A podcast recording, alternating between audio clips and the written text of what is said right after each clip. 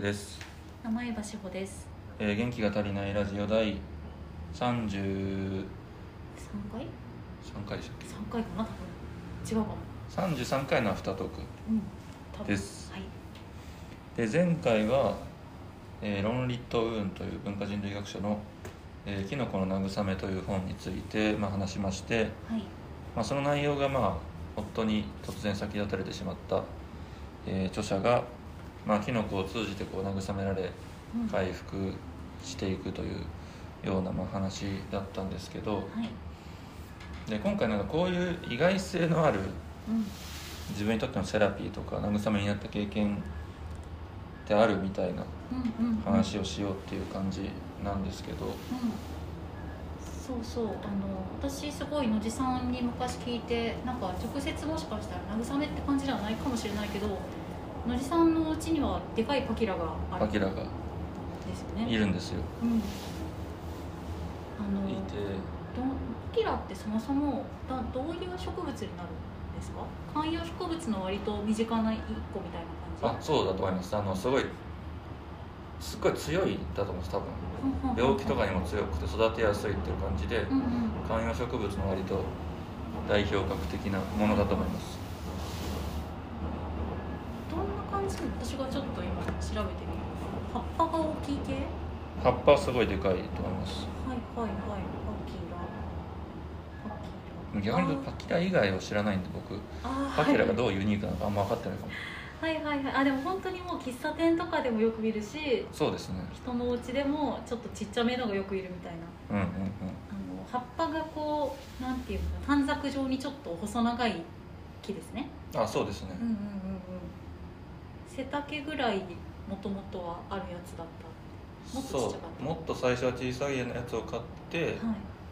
育てていくうちに僕よりも全然タッパが追い越しちゃうような感じになって、うん、すごい。そんな大きくなったんだ、でそれを最近剪定したりとかしてるんですけど、うんうんうん。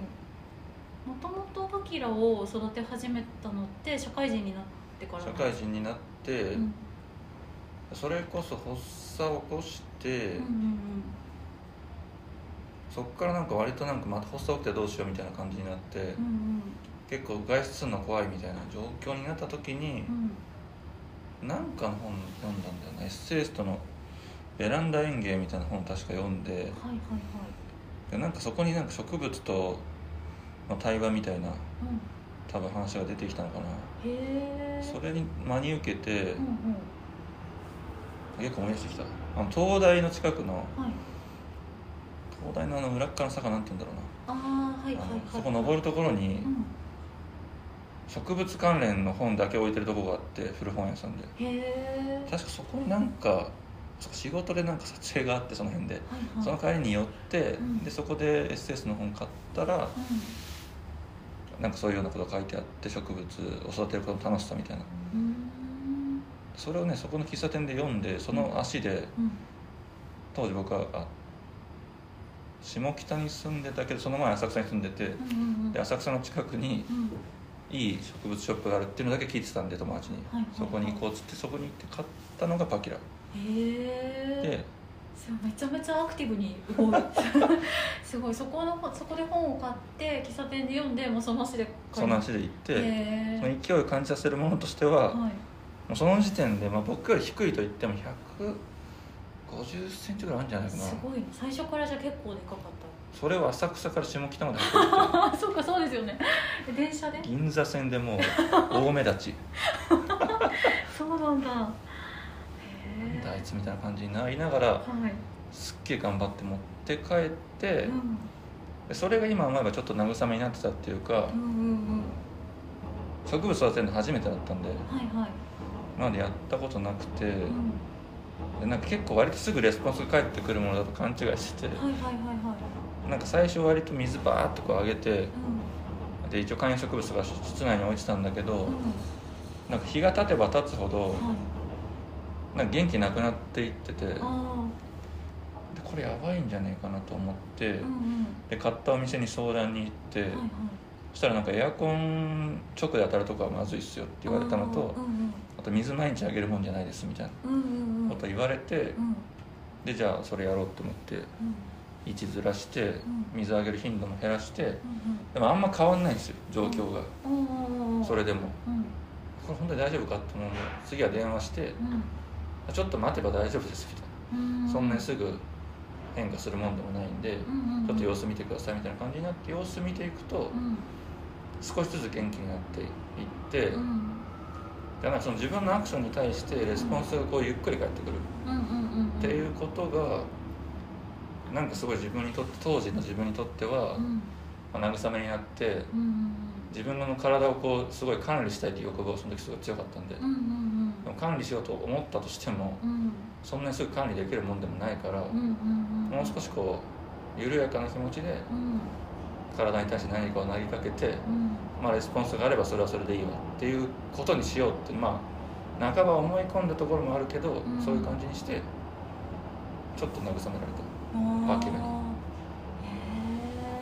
ー。あでも確かに観葉植物ってこう特に大きいやつだとこう何か水あげたりとか日当たりを変えたりとかしてもすぐにレスポンスが返ってくるってわけでもないですよね、なんかこう最初の頃って分かんなくてとりあえず水をたくさんあげればいいのかなと思ってなんか土とか乾かないうちにどんどんあげちゃったりするけどうん。うんなんかそれでむしろ若干弱っていくのとかが結構不可解に思いますよね。いやそうなんですよ。ね。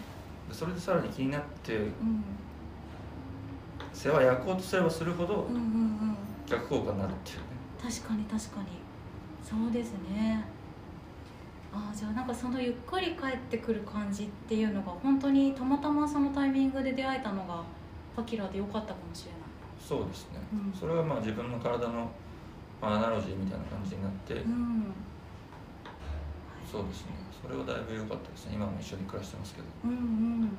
それだって豆苗とかだったらね。大変でしたよね豆苗すごいレスポンスいいって言うからね早いからじゃあ本当にいいタイミングでパキラに。うんうん。え植物専門の古書店？東大の近く？東大の近く。へえ行ってみよう。今もあるんですかね？今もあると思う。坂の途中にあって。へえそうか。本郷三丁目のとこですね。うんうんうん。へえ面白い。えそれまでって全然植物育てたことはなかった？ことは全くなくておやっぱ勢いで話ずれるけどーうん。勢いでやった方がいいなっていうことに気づきましたね。あそれを通じて？最近？それを通じて今話してて。はいはいはいはい。すごくわかるそれは。そうですよね。そうそうなんか本とか読んだり人の話を聞いてなんかこう一泊置いてから生活に取り入れようって思ったものってあんまり定着しないですよね。そうなんですよ。わかる。でそれで思い出したのが、まあ、自分の話ばっかりになっちゃうんですけど、ええその全然別なんですけど、牛のと焼きっていう鳥取の牛のと焼き？鳥の焼き物があるんですよ。ほうほう黒と緑のバイカラーの焼き物でそれなんかの雑誌で見て、すっごいかっこいいと思って。はいはい。牛のと焼き。それもね、同じぐらいの時期だと思うんですけどはいすぐ行ったんですよ。はいはい鳥取に。はいでこれブログにも書いたんですけどうんはい。鳥取に行って、うん。焼き物を全部見たいって言ってほうほう何の知識もないけど行って、うん。したら焼き物やってる窯元にはうん。あの行けないんですと歩いては。はいはいはい。とんでもなく山奥にあるからね、うん。あなた一人来ても行けませんよって話になって嘘だろってなって。はい。だけどただそのタクシーで1日9000円とかで乗り回せますよっていうプランがあって、うんうんそれだったらもしかしたらで行けるかもしれませんねみたいな観光案内の人に聞いて現現地で。でそれ借りて実際行ってみたらうん。わざわざその窯元まで来るやつっていないから、みんなすごい親切にしてくれて、最終的に人間国宝の人が出てきた。すごいな。へえ。渡されてもいいしそんな好きなんだねとか言われて話してたらうん。白磁っていうんだっけななんか白い陶磁器みたいなのすごい有名な人が出てきて話してくれてうん。でもし仮に自分がその人のこと事前にしてたりとかうん。調べてたら絶対行かないと思うんですよビビって。だかねそうですね。らやっぱそういう勢いでやったものの方がねうんうん。今も牛の手焼き好きでしょっちゅう見てる見に行ったりしてるしへえなんか定着するんだな面白い。すごいですね。でも行動力が本当にすごい。いや年に数回だけやる。へーそういうタイミングですね。あでも今調べてみたら本当にバイカラーの緑と黒とかあとは白と黒のはっきりこう2つに分かれた。知らなかった。私も結構あの焼き物というか器好きなんですけどはいはい。なんかなんだろういわゆる何々焼きの中でもそんなメジャーな方でも多分ないですね。ですよねこいい民芸品っていう感じの美しさがありますね。あそうですね。まさに民民芸でしたっけ？うんうん、うん、民芸の流れを組んでうん。鳥取のちょっと名前忘れたけどその有名な人が牽引したのが牛のと焼きですね。へえあ素敵だ。実用性もある感じの多分民芸の。そうですそうです、ね。そうです。へえ面白い。そうか。いやでも勢い確かにすごい大事 全然話がずれてしまった。いやいやいやいやなんか私もそういうなんか自分にとってなんか慰めというか的なものあるかなって考えた時になんか私もともとすごく香水が好きなんですけど、あの香水をその新しい香りを疲れた時に買うことがめちゃめちゃなんか自分にとってのある種のセラピーみたいになってるんだけど、うん。なんか今のお話を聞いてて思い出したのが23ヶ月2ヶ月ぐらい前にあの私基本的にはあのいわゆる香水、うんえっと、フリカッシュっていうはいはいはい。やつが好きなんですけどなのであんまりあのお香とか、えっと、アロマキャンドルとか、うんうんうん。ルームディフューザーにはそこまで好きだけどそこまで興味がなくて、はいはいで特になんかアロマキャンドルって多分そのいわゆる吹きかける系のものよりも香りが弱いのでうんうんそんなにこうダイレクトに楽しめるわけじゃないからはいはい。そんなに興味がなかったんですけど、なんかすっごい疲れてた日があってものすごい疲れてなんか何も全然思い出せないけどすっごい疲れててなんかとにかく今いい香りのする火の前で眠らないとやばいと思って。そういう日もありますよね。ありますよね。で突然本当に思ってで普段よく行く香水屋さんがあるんだけど、うん。なんか香水のラインナップが多いお店って必ずしもアロマキャンドルもたくさん置いてるとは限らないうんうん。じゃないですか、で行ってみたら別になんかその店舗には在庫がなくってうわーと思って。でなんか他のなんだろうブランドいわゆるファッションブランドそのえっとの、えっと香水コーナーとか見てみてもやっぱアロマキャンドルってなくて、はいはいでなんかちょっとした雑貨屋さんとかの方がこういいの置いてたりするじゃないですか、でも普段買わないからどこで買えるのか全然分かんなくて。でなんかどこだっけな。なんかねそれこそ下北かどっかをあてもなく歩いてた時にたまたま見つけた雑貨屋さんにその一一角だけアロマキャンドルのコーナーがあって。はいはい。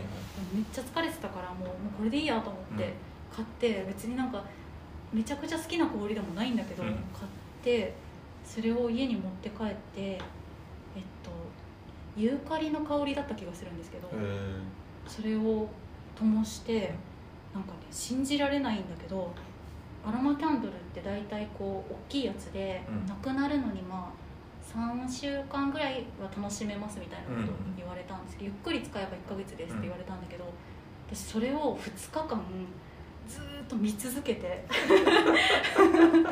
あの眠くなるまで45時間見るっていうのをやって灯したのを消してうんうん。で翌日また45時間見続けて、うん。全部使い切って2日間で。っていう時があったんです、うんうん。そのその2日を経てなんかすっごい元気になった。何の話って感じだけど。な何が良かったんですかね。何が良かったんだろうなんかね何だったんでしょうねあれ。なんかね火火を見るのが落ち着くっていうのは多分分かってもらえると思うんですけど、言いますよね。うん、なんかその香水ほどダイレクトに香ってこないほんのりとしたいい香りとうん。温度うん。の中でなんかあの砂時計が減ってくのを見る気持ちよさに近いああですよ。なるほど。だんだんとこうろうが周りから溶けていって、うん。であのあれってたまに消したりするとゆっくり固まっていく論が周りからみたいなのも面白いしなんかね多分 ASMR 的な楽しさがちょっと触ってみたりとかすると なんかあまだちょっとあったかいみたいなの繰り返してあー。5時間みたいな。すっごいなんかでもななんだろうなんかセラピーになったって感覚がめっちゃあったんですよね。変な話だけど。それは別に定着はしなかったんですか？うーんといやしてもう1個買ったんですすぐに、うん。でもその2日で使っちゃってるからこれまたつけたら多分同じだなと思って。でまだつけないで疲れた時用に取っといてます。ああそれがあればなんとかなるっていう。そうそう。で最悪45時間火を見ればいいんだって 分かったっていう。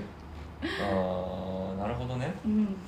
なんか焚き火見るといいとかも言うしな。あそうそうそう。本当にそういう感覚な気がしますね、うんうん。不思議な、なるほどね、うんそうかまあそんな使い方すると思ってなかったわけですもんね。買う前は間違いなく思ってなかったですね。なるほどなうん。なんか多分そういうのが皆さんあるんでしょうね。確かにね。確かにね、うんおじさんにとってのパキラーであり私にとってのアロマキャンドルは多分皆さんにもあるんだパキラ別に再現性はないんだよなあまあそうかそうですよね。毎回まあこうなんていうか恒常的にうん。精神的にちょっと見方が変わったのかもしれないけど、うんうん、うん、やばいやばいってなって別にパキラ見ても元気になるわけ、まあそうですよね。そうね。なるほどね。うんうん。なんかすっごい疲れた時にだけする習慣ってあります？いやー本当でマッサージ行くとこぐらいしかないかもなああそっか。あでもそうですよねマッサージね。あー。なんかね友達周りだと結構あの特に女性はなんか本当によく言うことなんだけどなんかネイルに行く人が多くて。ああいますね。ね。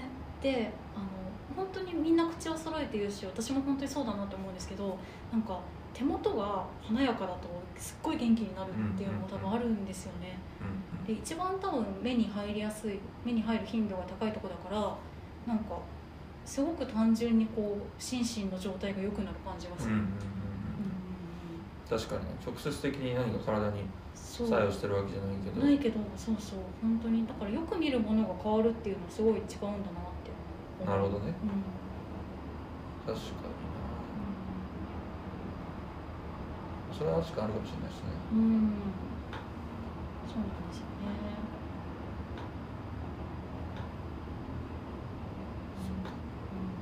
うん。そんな慰めの話でした。そうですね